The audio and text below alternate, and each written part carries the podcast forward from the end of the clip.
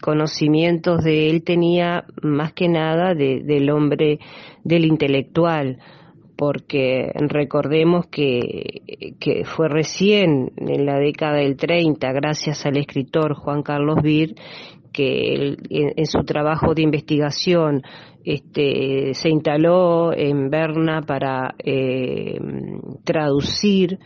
todas esas cartas de colonos, de distintos colonos que, habían enviado eh, cartas a, sus familiares o amistades, un poco para que este, pudieran venir al Uruguay, describiendo este Uruguay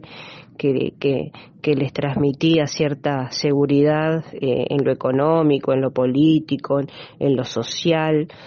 Eh, bueno, yo eh, pensaba, ¿no? Eh, que gracias a esas cartas es que, que se conoce la historia,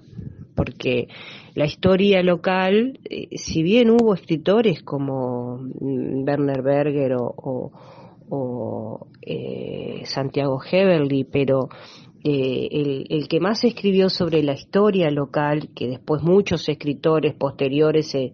se basaban en eso fue este Juan Carlos Bird. Entonces, este, él, él escribía sobre, sobre el hombre, el intelectual, el líder, el caudillo, este, pero en, en lo personal a mí me interesaba sobre el ser humano más que nada, ¿no? Porque todo lo que dejó y esa, en esa investigación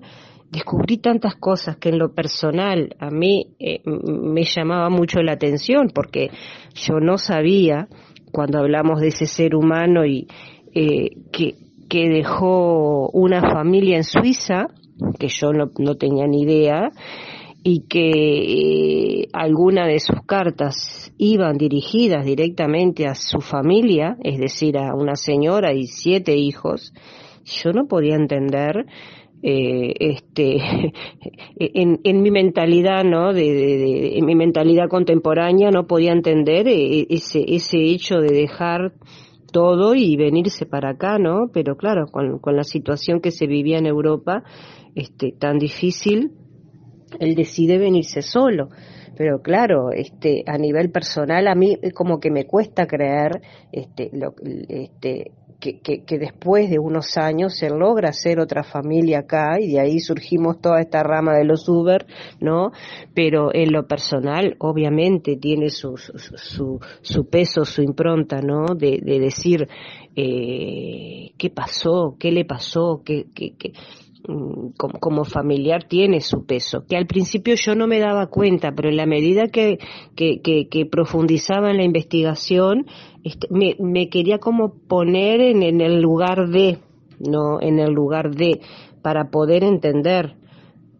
Este, también me, me, me quería poner en el lugar de este, incluso algunas mujeres que vinieron solas, porque la, la, que fue su esposa acá en Uruguay, es decir, mi bisabuela, fue una mujer que vino sola, que, que pensando en aquellas épocas de, de, que la mujer eh, se decidiera a venir sola, eh, una mujer soltera que, que, no, que no tenía estudios tampoco, que vino a trabajar y que vino eh, eh, en el 62, en el segundo contingente, este, al servicio, trabajar al servicio de la administración, ¿no? De la empresa, como lo hizo él. Es decir, lo contrataron desde allá eh, para trabajar en, en la administración. Entonces, claro, el, el tema es eh, este, que y tantas historias que hay, ¿no? Eh, a nivel de familias de acá, y que, que luego se olvidan, ¿no? Porque el tema es ese, si no se escriben, si las cosas no se escriben, se olvidan. Este, y por ahí alguien dijo que, este, que el interior de nuestro país era un pulmón de sabiduría, un pulmón importante, que, que en este interior de nuestro Uruguay eh, se construye conocimiento local y eso es lo que no podemos perder, ¿no?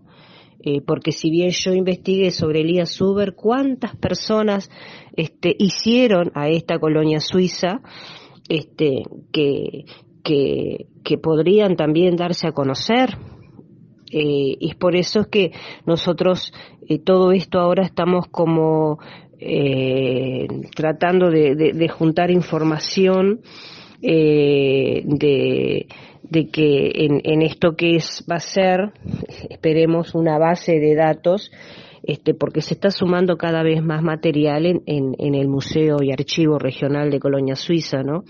Este, porque cada vez más, desde que se, se inauguró,